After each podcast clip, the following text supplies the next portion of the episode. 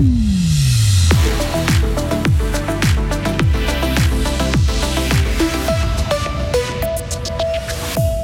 n'avait plus vu ça depuis 10 ans. Le taux de chômage est de seulement 2% dans le canton de Fribourg.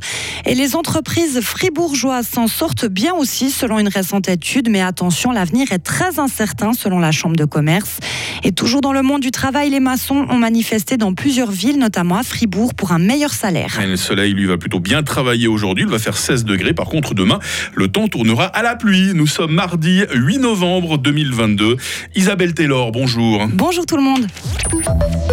Il y a de moins en moins de chômeurs dans notre canton. En octobre, ils étaient environ 3400. Cela représente un taux de 2%, un léger recul de 0,1 point par rapport au mois de septembre. Il faut remonter à 2011 pour trouver un résultat identique. Le marché de l'emploi fribourgeois est donc en très bonne santé malgré une pénurie de main-d'œuvre qualifiée. Karine Baumgartner. C'est même depuis le début de l'année qu'on assiste à une dynamique positive, malgré un contexte économique tendu lié à la guerre en Ukraine et la possible crise énergétique. Alors que les voyants sont plutôt orange, surprise, le taux de chômage cantonal est au plus bas en ce mois d'octobre. Dans le détail, le chômage reste identique dans les districts de la Saint-Gine, du Lac, de la Veuvez et de la Broye. Il diminue dans les districts de la Gruyère de 0,2 points et de 0,1 point en Sarine et dans la Glane.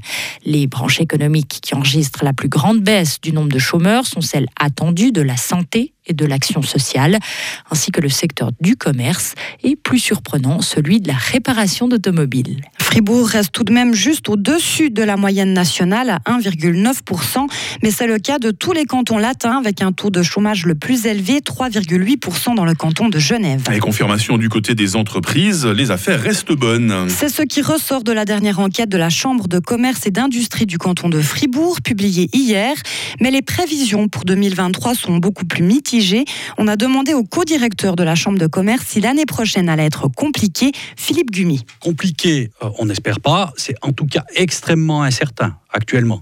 De toute manière, il y aura un ralentissement de, la dynamique. Un ralentissement sur la marche des affaires, mais il y a quand même une bonne surprise, disons, c'est la tenue du marché de l'emploi. C'est que malgré ce ralentissement euh, qui sera pour certains secteurs, pour l'industrie en particulier, l'industrie d'exportation qui sera assez fort, il y a quand même des perspectives d'embauche qui restent euh, clairement positives. Les maçons fribourgeois se battent pour conserver leurs conditions de travail. Ils étaient 400 à descendre dans la rue à Fribourg hier. Des manifestations ont aussi eu lieu dans d'autres villes de Suisse romande. Le nœud du problème, les syndicats et les patrons s'affrontent depuis plusieurs mois car la Convention nationale du secteur principal de la construction expire à la fin de cette année. Et si les différentes parties n'arrivent pas à se mettre d'accord, les maçons vont perdre leur convention et leurs acquis.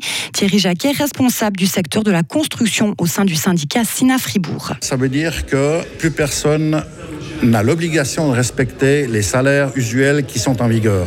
Donc ça veut dire que si euh, le patron il veut dire, ben écoute, tu gagnes 25 francs de l'heure, euh, maintenant je vais te baisser à 23 francs, mais il pourra plus se plaindre, il n'y a plus de convention, donc il n'y a plus aucun respect de la convention qui est encore actuellement en vigueur. Et plein d'autres choses. Ça veut dire qu'on retombe sur la loi sur le travail, ce qui voudrait dire qu'après, vous avez juste droit à 4 semaines de vacances par année. Et puis c'est tout. C'est un peu tous ces acquis qui font que cette convention, elle est bonne, mais il ne faudrait pas que les patrons veuillent encore plus la désagréger. Les maçons romans vont à nouveau manifester aujourd'hui à Lausanne. Avec les syndicats, ils demandent aussi une hausse des salaires pour compenser l'augmentation du coût de la vie. Pascal Brouderer ne veut pas succéder à Simonetta Sommaruga au Conseil fédéral. L'Argovienne de 45 ans, ancienne conseillère aux États socialistes, était fortement pressentie.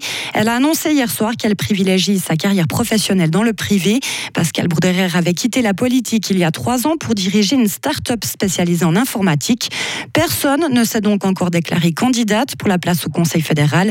Plusieurs femmes pressenties ont refusé, comme Rebecca Ruiz et Nouria Gorité dans le canton de Vaud. Du sport aussi, Isabelle, du tennis. Carolina, Caroline Garcia a remporté le Masters féminin au Texas, aux États-Unis. La Française a battu la nuit dernière en finale la Bélarusse Arina Sabalenka. Caroline Garcia est la deuxième Française de l'histoire à remporter ce tournoi après Amélie Mauresmo. En football, le Real Madrid a trébuché pour la première fois de la saison en championnat. Les joueurs ont perdu 3-2 contre leur voisin, le Rayo Vallecano Cristiano. Ce revers fait le jeu du Barça qui reste leader avec ses 34 points.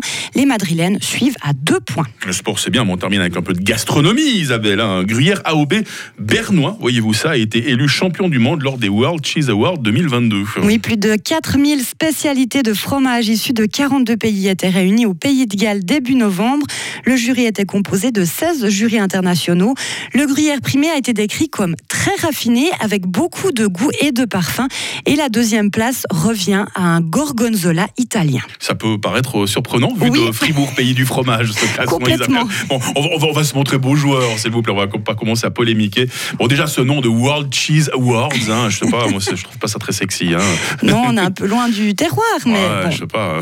du temps que ça fait la promo du gruyère, voilà. fribourgeois, voilà. on va être sympa. bien un fromage, sans doute, disait Jean de La Fontaine. Merci Isabelle Taylor. On se retrouve toutes les 30 minutes autour de l'info, puis bien sûr dans quelques instants avec toute l'équipe pour le sommaire du jour. Hein. Retrouvez toute l'info sur frappe et frappe.ch. 6h06. La météo avec Bauhaus. Bienvenue dans l'univers scintillant de Noël à la jardinerie Bauhaus à Matran.